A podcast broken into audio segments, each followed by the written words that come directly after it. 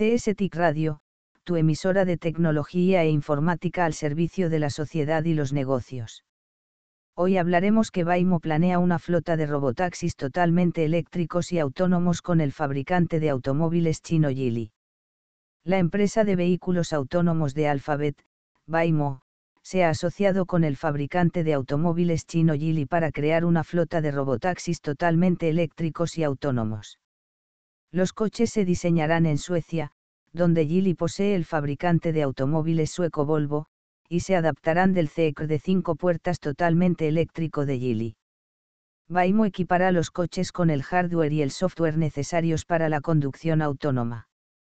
Waymo dijo en una publicación de blog que planea implementar los vehículos en los Estados Unidos como parte de su flota existente de robotaxis autónoma en algún momento en los próximos años.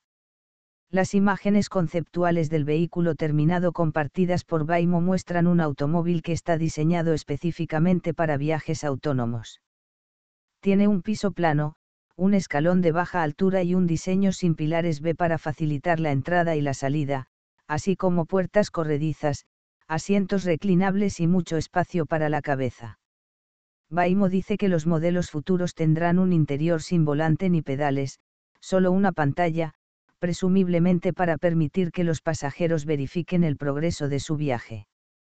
Sin embargo, estas son solo imágenes conceptuales y es posible que no reflejen necesariamente los vehículos terminados que Geely y Waymo finalmente pondrán en las carreteras.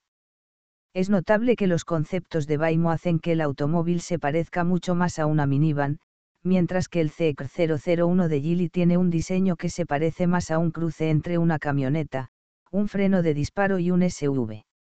La noticia del acuerdo entre Geely y Waymo es otra demostración de cuán ocupado está el mundo del automóvil con asociaciones y colaboraciones a medida que la tecnología eléctrica y la conducción autónoma sacuden a los antiguos operadores.